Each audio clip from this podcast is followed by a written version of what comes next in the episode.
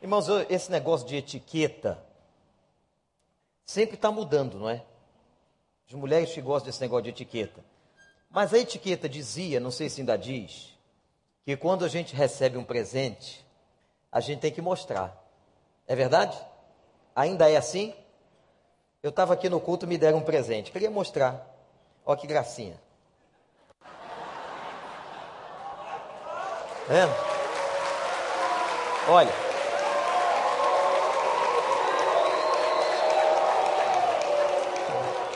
Só raro no tamanho. Então, como raro no tamanho, eu vou oferecer o holocausto depois do culto.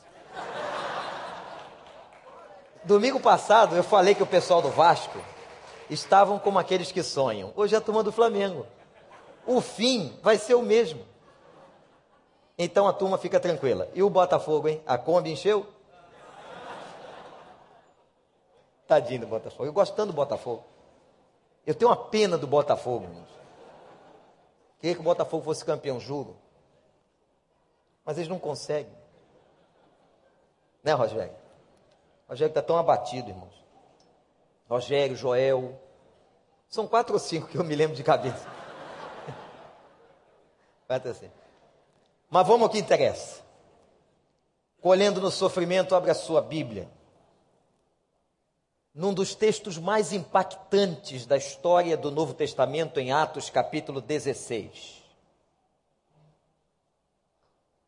A partir do versículo 16, Atos 16, 16. Se você não tem Bíblia, não tem problema, presta atenção. Essa história é linda. E a pergunta é a seguinte: será que a gente colhe alguma coisa na vida no sofrimento? Será que quando chega aquele momento da dor na nossa casa, na nossa história, tem como a gente dizer que colheu alguma coisa boa? Tem como a gente dizer que Deus está presente quando a dor invade o coração? Tem como a gente afirmar que o Senhor está cuidando de nós quando tudo está dando errado? Será que tem como você ter fé nas horas mais difíceis da vida? Então eu quero que você preste atenção, porque Deus tem uma palavra para o seu coração hoje. E eu apenas sou proclamador, eu quero que o Espírito Santo me use de uma tal maneira que Deus fale com você aquilo que Ele quiser, para a honra e glória do nome dEle. E que nessa noite você saia daqui com um coração diferente.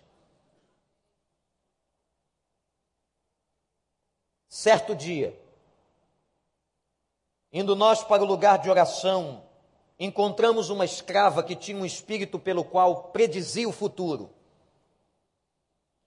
Ela ganhava muito dinheiro para os seus senhores com adivinhações. Essa moça seguia Paulo e a nós gritando: Estes homens são servos do Deus Altíssimo e lhes anunciam o caminho da salvação.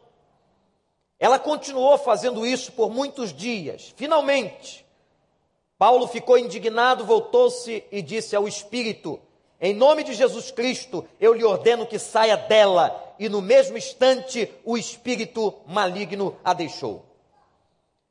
Percebendo que a sua esperança de lucro tinha se acabado, os donos daquela escrava agarraram Paulo e Silas e os arrastaram para a praça principal diante das autoridades. E levantando, levando-os aos magistrados, disseram: Estes homens são judeus, estão perturbando a nossa cidade, propagando costumes que a nós romanos não é permitido aceitar nem praticar. A multidão ajuntou-se contra Paulo e Silas e os magistrados ordenaram que se lhes tirassem as roupas e fossem açoitados. Depois de serem severamente açoitados, foram lançados na prisão. O carcereiro recebeu instrução para castigá-los com cuidado. Tendo recebido tais ordens, ele os lançou no cárcere interior e lhes prendeu os pés no tronco. Por volta da meia-noite, Paulo e Silas estavam orando e cantando hinos a Deus. Os outros presos os ouviam, e de repente houve um terremoto tão violento que os alicerces da prisão foram abalados, imediatamente todas as portas se abriram e as correntes de todos se soltaram. O carcereiro acordou e, vendo abertas as portas da prisão, desembainhou sua espada para se matar, porque pensava que os presos tivessem fugido. Mas Paulo gritou: Não faça isso, estamos todos aqui. O carcereiro pediu luz, entrou correndo e trêmulo prostrou-se diante de Paulo e Silas. Então levou-os para fora e perguntou: Senhores, que devo fazer para ser salvo? Eles responderam: Creia no Senhor Jesus Cristo e serão salvos você e os de tua casa. E pregaram a palavra de Deus, e ele e todos da sua casa. E naquela mesma hora da noite, o carcereiro levou, lavou as feridas deles, e em seguida ele e todos os seus foram batizados. Então os levou para sua casa, serviu-lhes uma refeição, e com todos os de sua casa alegrou-se muito por, por haver crido em Deus. E quando amanheceu, os magistrados mandaram os seus soldados ao carcereiro com esta ordem: solte esses homens. O carcereiro disse a Paulo: os magistrados deram ordens para que você e Silas sejam libertos. Agora podem sair e vão em paz, e que o Senhor nos abençoe. Eu não sei se você percebeu como é que começou essa história. A Bíblia diz que Paulo e Silas estavam numa cidade chamada Filipos, uma cidade importante, e havia ali uma mulher adivinha. Cuidado você que anda buscando gente para adivinhar futuro. Tem muita gente que vai a lugares buscando adivinhação.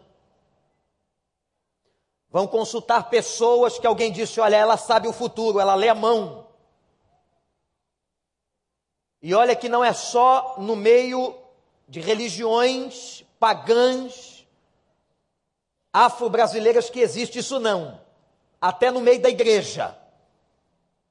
Tem gente buscando pessoas para adivinhar o futuro. Deus não deu o futuro para o nosso conhecimento. A única coisa que você tem conhecimento é do aqui e agora, do presente, mas sobre o futuro, a Deus pertence. Então toma muito cuidado com essas pessoas que você pensa que são de Deus e que vivem adivinhando o futuro e dizendo para você o que, que vai acontecer na tua vida. E uma mulher como essa estava fazendo isso, ela era uma escrava, mas ela dava lucro. Porque ela adivinhava o futuro das pessoas em Filipos, mas na verdade ela adivinhava por uma força maior. É claro que ela não sabia tudo, porque o onisciente, conhecedor de tudo é só Deus. Ela adivinhava algumas coisas, pessoas que ouviam as suas adivinhações ficavam muito impressionadas, porque impressiona mesmo. Há muitos anos atrás eu me lembro de ter ido, não era crente, a uma sessão espírita e vi uma entidade incorporar numa pessoa que adivinhava o futuro. E hoje eu tenho consciência de que aquilo que eu presenciava era uma atividade, uma ação maligna. A Bíblia diz que o apóstolo Paulo indignou-se contra aquela mulher porque ela começou a persegui-lo e a Silas, os dois estavam em Filipos. E então ele repreende o demônio dela, e quando ele repreende, o demônio sai daquela mulher e ela para de adivinhar. Vejam que história interessante. Mas quando ela para de adivinhar, cessa o lucro dos seus senhores, daqueles que a escravizavam. E aqui começou toda o todo o desenrolar dessa história, muito interessante. Mas há uma expressão aqui, uma conotação de tempo que me chamou a atenção e eu quero que você adote. O texto fala da meia-noite. Por que é que a Bíblia deixa algumas coisas aparecerem? Por que é que a meia-noite é citada aqui? E foi a partir dessa expressão do tempo que para alguns é apavorante. Tem gente tão mística, mas tão mística, que à meia-noite pânico. Se não estiver dormindo, também não vai na cozinha pegar um copo d'água. Isso me faz lembrar aquela velha piada do rapaz, jovens, que na sua despedida de solteiro, despedida de solteiro é um negócio muito sério, poucas são cristãs, mas aquela turma era crente. Disseram para o menino: hoje você está à nossa disposição, nós vamos levar você para passear, vendar os olhos, e levaram ele para passear, colocaram nele, gente, olha que mau gosto, uma fantasia do diabo.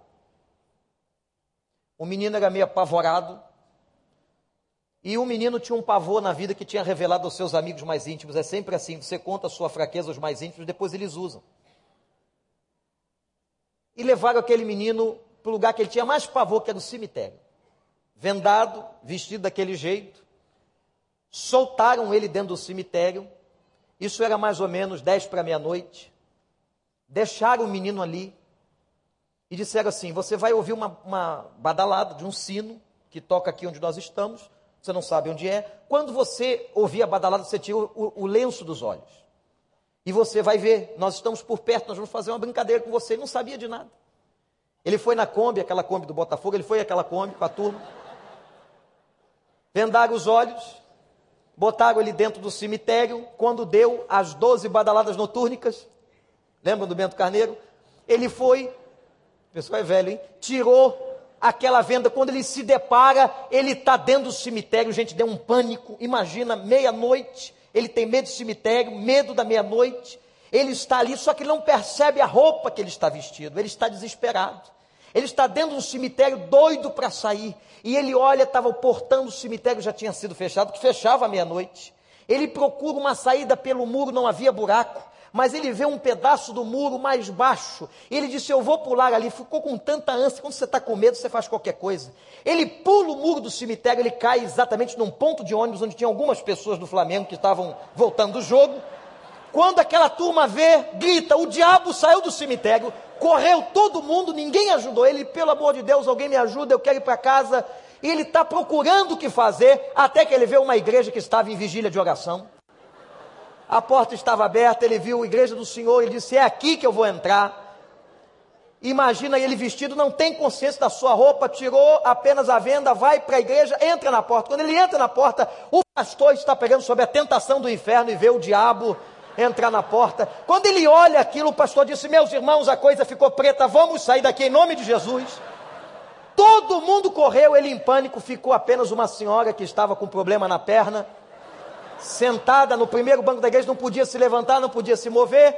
Ele vai em direção a ela, ela começa a tremer. E a única frase que ela vem na cabeça, ela diz para ele: Por favor, o senhor não briga comigo, não, que aqui nessa igreja eu sempre trabalhei para o senhor, eu sou língua grande. Eu sou língua grande. Era só um rapaz fantasiado. Meia-noite tinha um problema. O sofrimento da meia-noite aqui no texto é um problema. Porque a Bíblia diz, gente, que os senhores daquela mulher, quando viram que a fonte do lucro cessou, foram em cima de Paulo. Olha o que, que diz o texto. Versículo 23. Levaram Paulo e Silas para a praça. Chamaram o juiz da cidade o juiz mandou açoitar Paulo e Silas. E o versículo 23, eu quero que você agora se coloque na pele desses dois. O versículo 23 diz assim: E eles foram açoitados severamente, ao ponto do texto dizer que eles ficaram cheios de feridas, está lá na frente.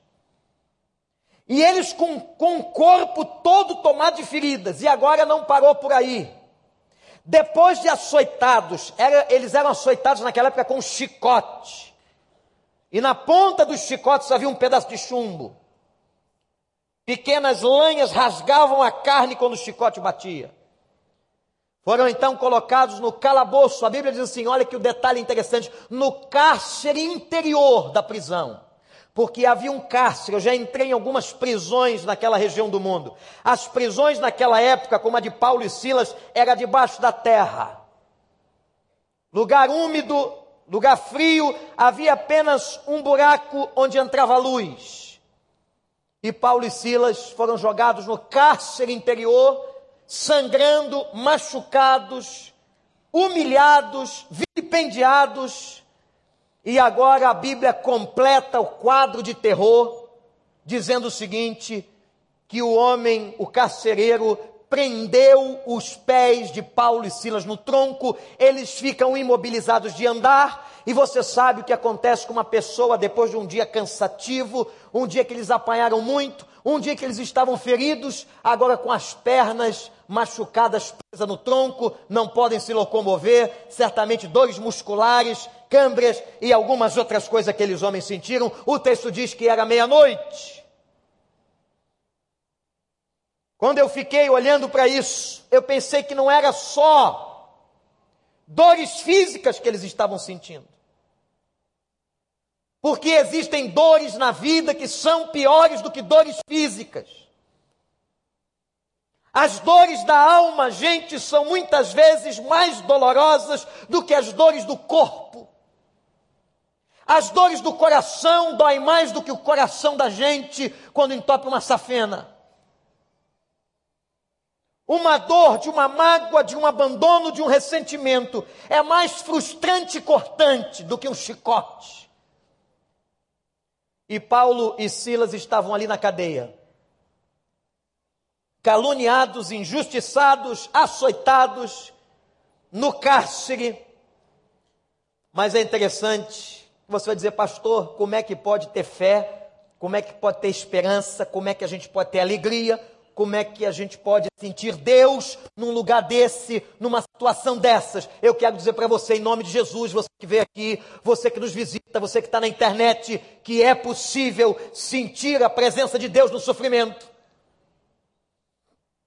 E que o sofrimento é uma maneira espetacular de Deus nos dar oportunidades. A palavra crise no vocabulário chinês é muito interessante, porque a tradução de crise para os chineses é oportunidade. Quando você tem uma crise na sua vida, você está tendo uma oportunidade. E aqueles homens estavam ali, machucados e açoitados. Eu quero perguntar uma coisa para você. Com que tipo de machucado você entrou aqui? Qual é a tua ferida? Eu não sei qual é a crise que você está vivendo, ninguém me contou, mas eu sei que Ele que me usa neste momento, o Espírito de Deus sabe exatamente da tua história e de tudo que você está passando na sua vida. Ele sabe das tuas lágrimas, ele sabe do teu coração, ele sabe das injustiças que estão lançando contra você, ele sabe das calúnias que se levantam contra você, ele sabe das dores, das decepções que você tem tido, ele sabe das tuas perdas. O nosso Deus sabe de todas as coisas, porque ele é o Deus onisciente. Amém, igreja? E é na noite, na meia-noite, que vem o terror noturno. Há um salmo da Bíblia que fala do terror noturno. Quem já teve, passou por depressão. Quem aqui já passou por síndrome do pânico? Sabe que quando o sol vai sumindo e a noite vai chegando, são os momentos mais duros e difíceis para quem tem esse tipo de sintoma emocional, que é fisiológico, que é bioquímico, e os salmos já falavam desse sintoma quando, na palavra de Deus, os salmistas vão falar do terror noturno. Doutores que estão aqui. É aquele cair da noite que vem as tristezas, vem a solidão, vem a dor. A gente fica mais reflexivo, o dia parou, a gente saiu do trabalho, o nosso estudo já está no fim, e nós chegamos em casa e é na meia-noite que as piores crises assaltam a nossa mente. Eu quero dizer uma coisa a você: é a noite, é a noite, é no meio da noite, é a meia-noite que as piores crises tomam conta do coração e da mente da gente. E talvez você esteja aqui agora, depois desse domingo, depois desse dia, talvez com o coração apertado, angustiado, porque você está passando algum tipo de crise da meia-noite. Mas houve um movimento de Paulo que eu quero chamar a sua atenção. A escolha da meia-noite. Então, olha para mim e guarda o seguinte: tem o sofrimento da meia-noite. Mas houve uma escolha à meia-noite. E desde domingo passado à noite eu estou falando de escolhas. Que você é responsável pela casa que você constrói. Você é responsável pelo lugar que você constrói sua vida, pelo alicerce que você dá a ela. E Paulo e Silas poderiam, talvez você concorde comigo, ter escolhido o caminho da revolta. Revoltados, e só baixinho aqui para ninguém nos ouvir, revoltados com Deus principalmente. Porque a gente não diz, mas a gente sente. A gente tem vergonha de dizer que eu estou revoltado com Deus. Mas você sabe, eu sei que muitas vezes nós atribuímos a Ele, nós culpamos a Ele, nós questionamos a Ele, por que, que o Senhor não evitou? E Paulo e Silas podiam ter entrado por esse caminho da revolta, da tristeza, da mágoa com Deus, e dizer a Ele: afinal, Senhor, eu sou teu apóstolo. Afinal de contas, Senhor, nós somos teus servos, nós estamos lutando pela igreja. E o Senhor permite que uma injustiça dessa seja cometida. Como é que pode, Senhor? O Senhor deixar que esses homens se levantem contra nós, caluniem a nossa vida, levantem falso testemunho, nos açoitem, nos humilhem, nos prendam no tronco, nos firam o corpo e a alma. Como é que pode, Senhor? Tem muitas vezes que você, que eu gritamos assim: como é que pode, Senhor? Como é que o Senhor deixou isso acontecer na minha casa, com meu filho, com a minha esposa, com meu marido? Como é que pode, Senhor? Mas o que me chama a atenção, gente, é que Paulo e Silas resolveram tomar um outro caminho, fazer uma outra escolha na meia-noite. Eles fazem a escolha pela adoração. E esse momento aqui, olhe para mim, é fundamental, é crucial, é lindo, é magnético quando Paulo e Silas, talvez um tenha olhado para o rosto do outro, e é interessante que eram dois. Se eu não consigo ver os chicotadas que eu tomei nas minhas costas, eu estou vendo a chicotada que o outro tomou. Interessante, não é? Um olhando para o outro e começa a cantar. Gente, isso é duro demais, é lindo demais eles resolvem adorar o Deus vivo à meia-noite. Eles fazem a escolha pela adoração à meia-noite. Eles tomam uma decisão a Deus à meia-noite. O que acho maravilhoso, espetacular, é que eles sabiam a escolha que estavam fazendo. Eles não tinham, não tinham dúvidas não tinham nenhuma dificuldade de entender que a escolha que eles estavam fazendo era pelo Deus verdadeiro, Criador dos céus e da terra. A escolha que eles estavam fazendo era por Jesus Cristo, que havia ressuscitado.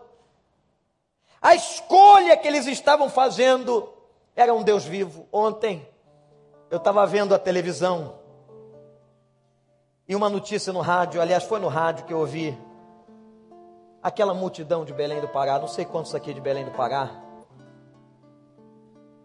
Muita gente no Círio de Nazaré, adorando a um Deus que não é o Senhor. Sabe por quê? Deus não se sintetiza em imagens feitas por mãos humanas. Está na Bíblia. Está na Bíblia e a Bíblia é contra toda espécie de idolatria quando você constrói deuses com as suas mãos de barro, de madeira, e se curva, desagrada o Senhor. Desagrada o Senhor. Quando eu vi aquela multidão tão bem intencionada, Mas a boa intenção não é suficiente. Adorando no Círio de Nazaré. Há uma coisa que não é verdadeira, gente, aquilo é de chorar. Aquilo é de chorar, é de nós dobrarmos os joelhos e clamar: Senhor, tem misericórdia daquele povo, daquela cidade. São tantas cidades nesse país mergulhadas na idolatria, na mentira. E Paulo e Silas não. O que, que eles fizeram? Eles fazem uma opção em adorar ao Deus único verdadeiro, a Jesus Cristo, o nosso Senhor e Salvador. Aleluia. E para adorar a Jesus, eu tenho que adorar, presta atenção nisso, condicionalmente. Eu tenho que adorar independentemente se eu tenho pão ou não em casa. Eu tenho que adorar se eu tenho emprego ou não tenho emprego. Eu tenho que adorar se a minha conta tem dinheiro ou sequer eu tenho conta. Eu tenho que adorar com carro ou sem carro. Eu tenho que adorar com casa ou no aluguel. Eu tenho que adorar com saúde ou na doença. Eu tenho que adorar porque Ele é digno de toda honra, de toda glória e de todo louvor. Eu tenho que adorar porque Ele é Criador. Eu tenho que adorar porque Ele é Senhor. Eu tenho que adorar porque Ele sustenta a minha vida. Eu tenho que adorar porque Ele enviou Jesus Cristo para nós. Eu tenho que adorar esse Deus porque Ele domina o universo. Eu tenho que adorar porque eu sou criatura dele e tenho uma necessidade imensa no meu coração de adorá-lo. Ele não precisa da minha adoração, sou eu que preciso adorar o nome dele. Você concorda comigo? Então diga aleluia. Eu preciso adorar Ele. Eu tenho necessidade. Aquelas pessoas estão ali no Ciro de Nazaré, porque elas têm necessidade. Ó oh, Senhor, tem misericórdia, porque apenas elas estão no lugar errado, da forma errada, mas elas estão buscando, elas estão com sede. Tem gente que só adora a Deus quando está tudo bem. Tem gente que eu só vejo na igreja quando está tudo bem. Tem gente que quando está tudo bem chega cedo, na hora certa, vem aos cultos. Mas quando está na crise não vem. Quando está na crise fica com vergonha de dizer que está decepcionado com Deus. Ontem eu encontrei alguém que está assim. Eu disse, não tenho visto você. É, pastor. Eu estou cuidando das coisas da minha vida. Não tenho tido tempo para o Senhor. E triste. Eu disse, mas Deus continua amando você. Deus continua amando você. E nós estaremos lá de portas abertas para esperar você, para vir adorar. Adoramos a Ele não por aquilo que Ele nos dá, adoramos pelo que Ele é. Tem gente que só adora a Deus porque Ele dá alguma coisa. Quando Ele não dá, se revolta contra Ele, contra a igreja, contra o pastor como se nós tivéssemos algum poder. A gente tem que adorar a Deus incondicionalmente, como Paulo e Silas naquela cadeia. Os salmos mais lindos da Bíblia foram produzidos no sofrimento. Os mais lindos. Eu pedi para o Robson, no meio da mensagem, a gente não faz isso quase nunca, mas pedi para ele que quando estava produzindo esse texto, trabalhando essa mensagem do texto bíblico, eu me lembrei de uma canção que a gente cantava há muitos anos atrás. Aí os crentes mais velhos vão se lembrar comigo. Essa canção fez um sucesso danado no Brasil. Ela é uma canção que fala de amor incondicional. E eu estava preparando esse texto. Eu geralmente fecho as mensagens nos últimos dias da semana, sexta e às vezes sábado. E Deus começou a me trazer essa música no meio da mensagem. E se você não a conhece, observe a letra. Ele sabe cantar muito bem. E quem sabe cantar, canta com ele, que diz assim: Meu louvor é fruto do meu amor por ti, Jesus. Lábios que confessam o teu nome. Isso é uma oração Olha que lindo. É fruto de tua graça e da paz que encontro em ti e do teu Espírito que habita em mim. Que habita em mim. Os novos aprenderam. Canta com a gente. Vamos lá. O meu louvor. O meu louvor é fruto do meu amor por ti Jesus, lábios que confessam o teu nome. É fruto da tua graça, fruto de tua graça e da paz que encontro em ti e do teu Espírito que habita em mim, que habita em mim. Olha que lindo esse estribilho. Ainda que as trevas venham me cercar, ainda que os montes desabem sobre mim, meus lábios não se fecharão. Amém. Para sempre. Para sempre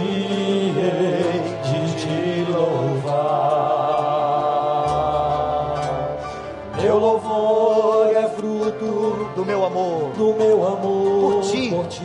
Declare isso para ele. Vamos fazer essa declaração. Lábios que confessam o, O teu, teu nome. É fruto de tua graça e da paz que encontro em ti e do teu Espírito Que habita em mim. que habita em mim, Que habita em mim. Ainda que cadeias Ainda que cadeias venham me prender, ainda que os homens se levantem contra mim, meus lábios não se fecharão para sempre. Só as vozes, ainda que cadeias. Grande coral em uníssono. Ainda que cadeias venham me prender, ainda que os trevas ventem contra mim, meus lábios não se fecharão. Para sempre. para sempre. Hei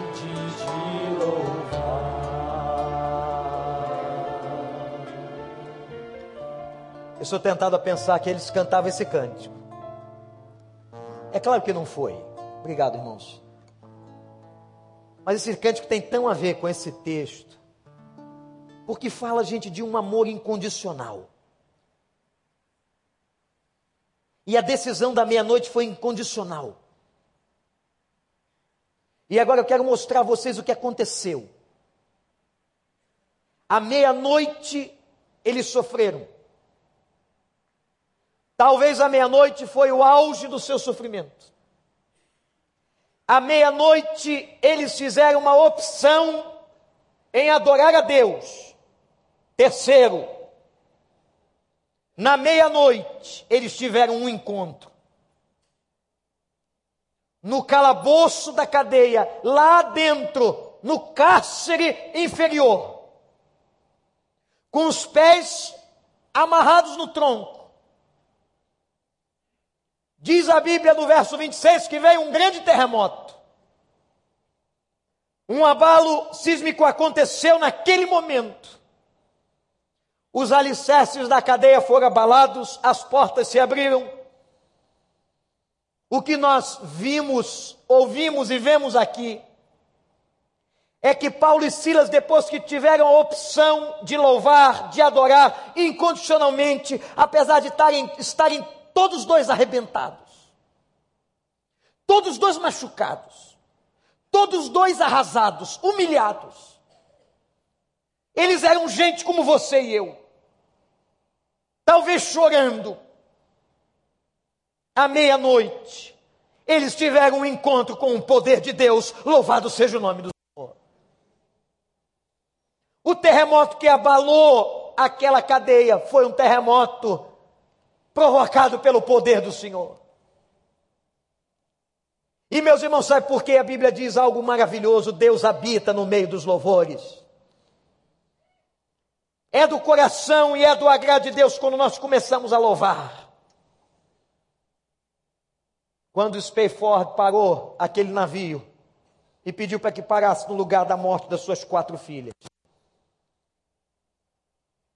Isso é uma opção de adoração. E ele compôs um dos hinos, ou o hino mais lindo, talvez, da história da cristandade. Sou feliz por Jesus, meu Senhor.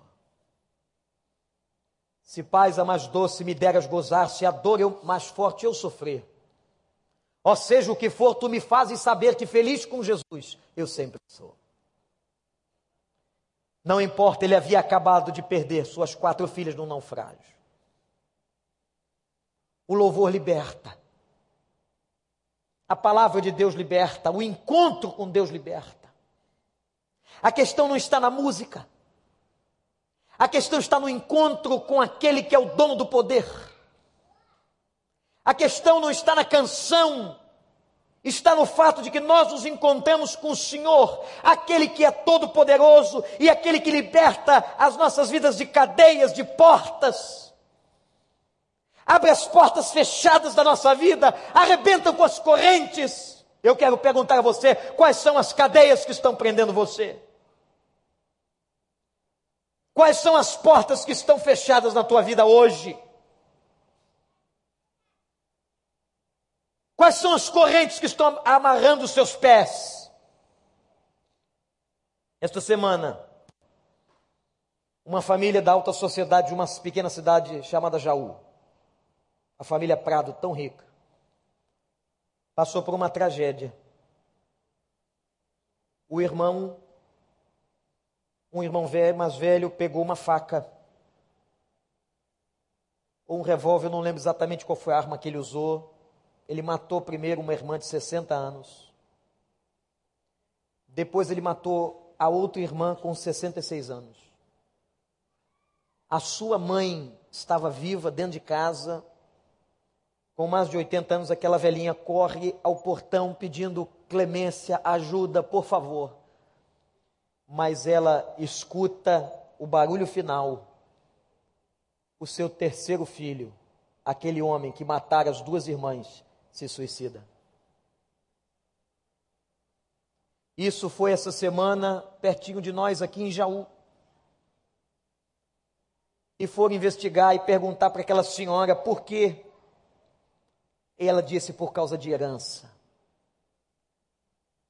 Quanta gente cheia de cadeia no pé na vida por causa de dinheiro. Quanta gente amarrada com vícios, com situações, com relacionamentos que estão prendendo a sua vida. Atenção, você que está me ouvindo aqui nessa noite, você que está em casa, em qualquer lugar deste mundo, pela internet, se há alguma coisa hoje amarrando você, prendendo você, cadeias estão sobre você, eu quero convidar você a encontrar o Deus do poder, porque Ele pode e quer te libertar. E agora, depois daquele encontro, veio a colheita. E a pergunta que eu fiz no início eu quero responder: é possível alguém colher e ver coisa boa? E ver coisa frutífera no meio do sofrimento? É. Olha para mim, se você está passando um sofrimento na sua vida, eu quero dizer a você que todas as coisas podem cooperar para o bem e você pode colher bênção de Deus no meio desse sofrimento por causa da graça do Senhor. E eu quero contar três bênçãos que Paulo e Silas receberam. E foi tanta bênção. A Bíblia diz que às vezes transborda para a direita, para a esquerda, para trás, para frente. Espírito está do nosso lado. Você sabia disso? Que às vezes é são sobre nós, que até aqueles que estão do nosso lado são abençoados. A Bíblia diz que até a mulher crente santifica o marido não crente e o abençoa. A primeira benção, daquele louvor maravilhoso que Paulo e Silas escolheram fazer a Deus, foi que eles escolheram a conversão da vida do carcereiro, o homem mau. Observem o fato. Quando o carcereiro viu que o terremoto aconteceu, as portas foram abertas, o alicerce da cadeia estava abalado, ele diz a palavra, ele tenta se matar. Sabe por que, que ele tenta se matar? Porque a romana dizia que um carcereiro que deixasse escapar o prisioneiro pagaria com a vida. Ele então tenta se matar. Quando ele tenta se matar, Paulo grita, coisa estranha. as portas abertas, todo mundo doido para fugir da gaiola, e agora as portas abertas, e eles estavam todos ali, e Paulo diz assim: Não te faças mal algum, estamos todos aqui. Isso só pôde ter acontecido por causa de um homem de Deus. E aquele carcereiro vai para Paulo e faz uma pergunta, gente, que é talvez a pergunta mais importante da humanidade. Quando aquele carcereiro olha para Paulo e Silas, machucados, e diz assim: Senhores, o que eu faço para ter a vida eterna, para ser salvo? Ele não está falando de salvo do poder dos romanos, porque as portas estavam abertas, não, porque estava todo mundo ali. Ele está falando daquilo que ele ouviu cantar, daquele que ele ouviu nas orações.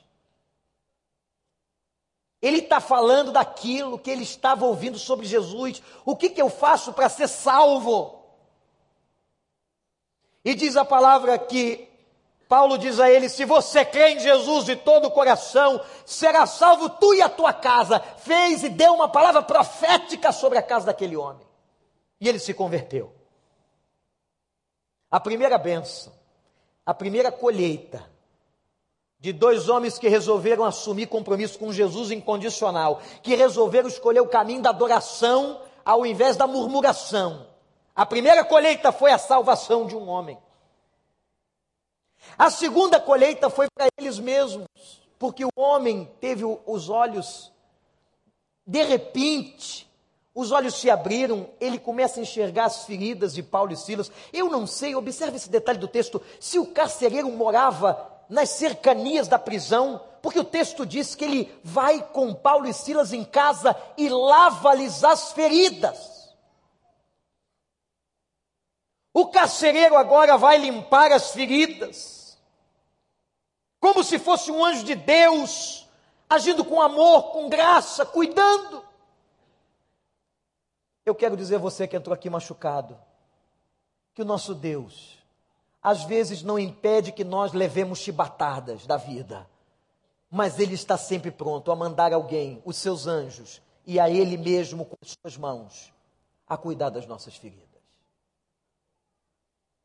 Eu estou vendo o rosto de muita gente aqui que eu sei que Deus cuidou das suas feridas, que Deus enxugou dos olhos as lágrimas, que Deus na meia-noite foi tratar lá no calabouço, do quarto, da casa, da dor.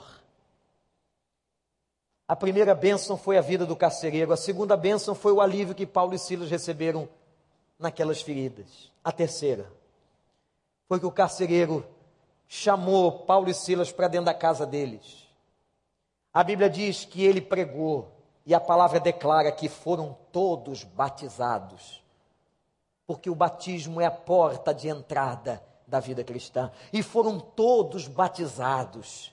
E o verso 34 declara, irmãos, de uma maneira espetacular: e havia alegria naquela casa. Eu quero dizer a você que quando o Senhor entra, quando a salvação chega, quando Deus manda seus anjos para cuidar das nossas feridas, Ele traz a salvação e Ele traz alegria para a nossa vida alegria.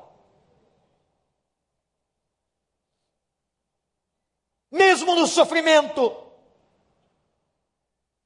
Olha para mim, você que chegou aqui dolorido, vilipendiado, humilhado, perseguido. Olha para mim, eu quero dizer para você que Jesus Cristo está aqui e Ele pode dar transformação à sua vida e cuidar de cada ferimento seu. E pode encher de amor, de graça, de paz a tua casa. E quem sabe você vai ser o instrumento como foi ou como foram Paulo e Silas para abençoar a sua própria casa. E quem sabe você terá o privilégio um dia de dizer assim: Eu e minha casa servimos ao Senhor. Não há colheita e herança maior na vida de um homem e de uma mulher do que poder dizer, com humildade na presença do Senhor: Eu e minha casa servimos ao Senhor.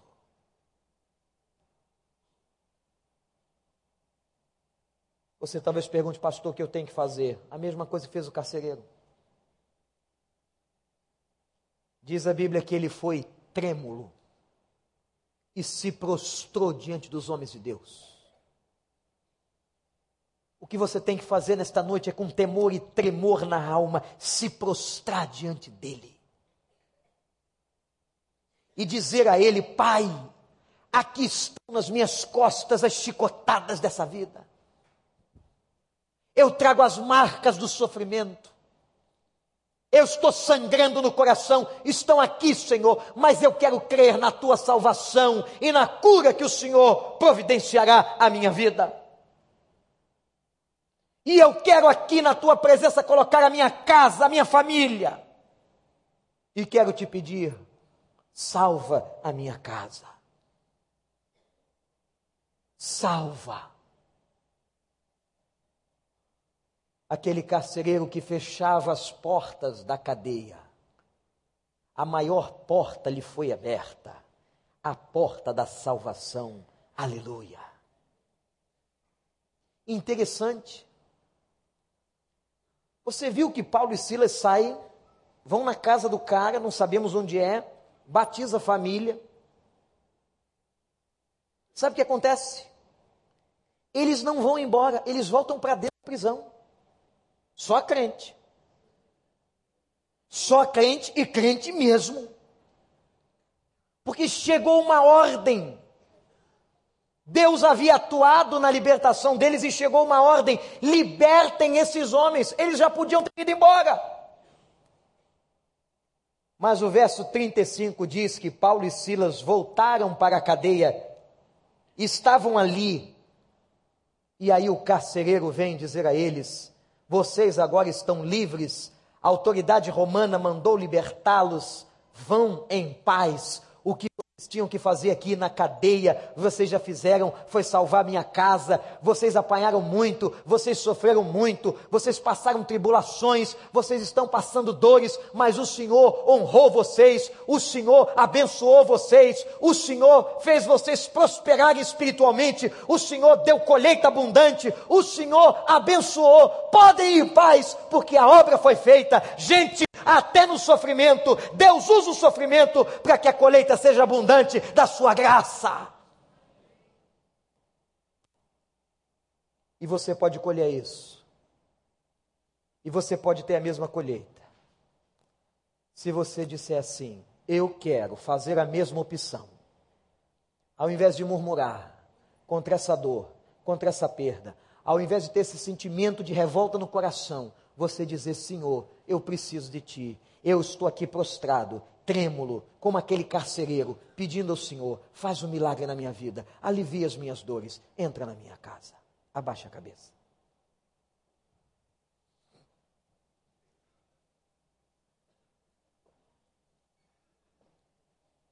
Em nome de Jesus. Qual é a opção que você tem feito? Muitos estão fazendo a opção da revolta, da dor. Essa noite você entrou aqui trazendo os seus sofrimentos. Na verdade, não era o carcereiro que era livre, era Paulo que era livre. E o carcereiro estava tão preso. E ele viu como Deus tratou, como Deus estava com aqueles homens. Você quer dedicar suas feridas ao Senhor? Você quer confessar nessa noite e dizer, Pai, eu quero crer só em Ti. Eu peço que o Senhor, como fez aquele carcereiro, entre também na minha casa. Que o Senhor transforme a minha condição. Eu creio, Senhor. Você quer isso? Eu quero orar por você. Se você quer, Levante a sua mão onde você está. Eu vou orar pela sua vida agora com os pastores da igreja. Levante bem alto. Diga: Eu quero, pastor. Deus abençoe. Eu quero, eu quero. Graças a Deus. Graças a Deus. Graças a Deus. Levante bem alto. Você quer que ele entre na sua casa, que ele mude a história da sua vida, da sua família. Deus abençoe. Deus abençoe. Deus abençoe. Deus abençoe. Deus abençoe. Você tem um sonho de dizer: Eu e minha casa servimos ao Senhor. Deus abençoe, graças a Deus. Levante para Ele a mão e diga: Senhor, eu quero, eu estou aqui com a mão para cima, num gesto de entrega e de confissão. Eu quero colher a graça do Senhor.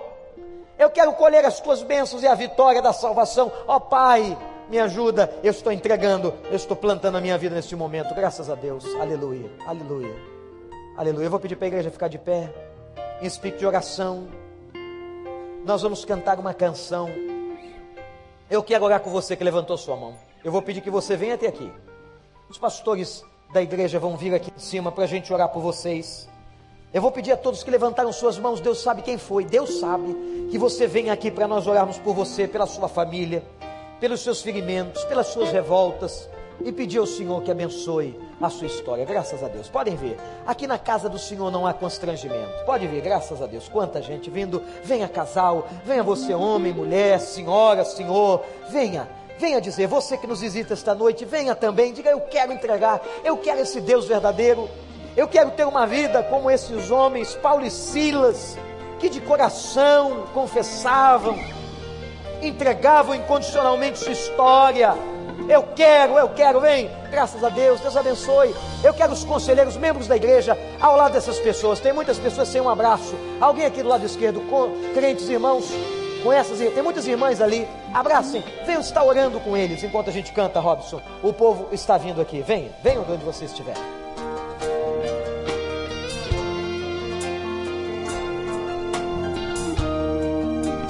Nós queremos orar por você. Você quer? O que eu devo fazer para ser salvo? O que eu devo fazer? Entrega tudo. Tua casa, tua vida a Ele. Vem aqui. É gesto de entrega. Igreja canta. Só o teu amor. Só o teu amor.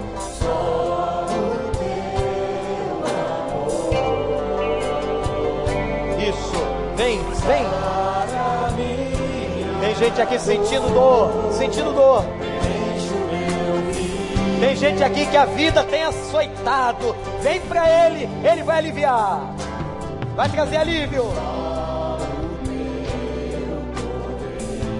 Traz, ó Deus, alívio nessa noite sobre eles. Está faltando você aqui. Vem, coração está apertado, não é? Vem. Ele quebra as cadeias.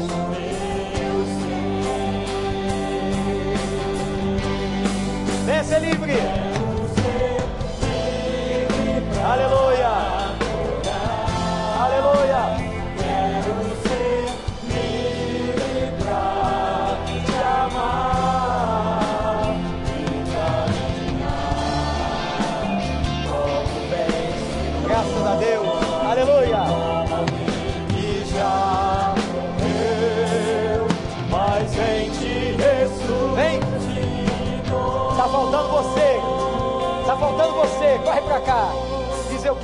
Minha casa, minha vida, meu coração a Ele. Vem. Quero entregar as minhas feridas. Tem gente aqui sangrando, chorando na presença de Deus. Vem você também. Vem você, casal, homem, mulher, vem. Jovem, adolescente, vem, corre. Graças a Deus. Aleluia. Tem gente vindo. Vem!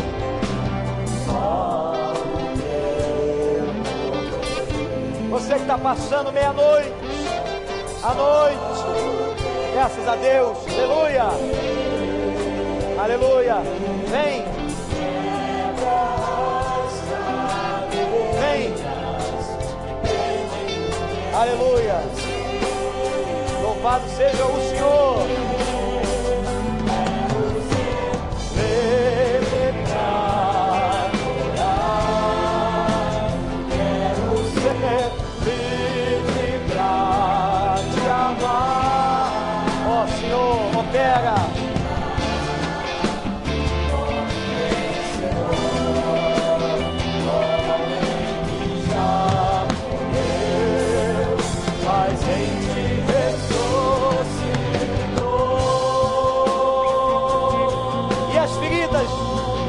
faz com as feridas. E as feridas que ninguém... Vem tocar.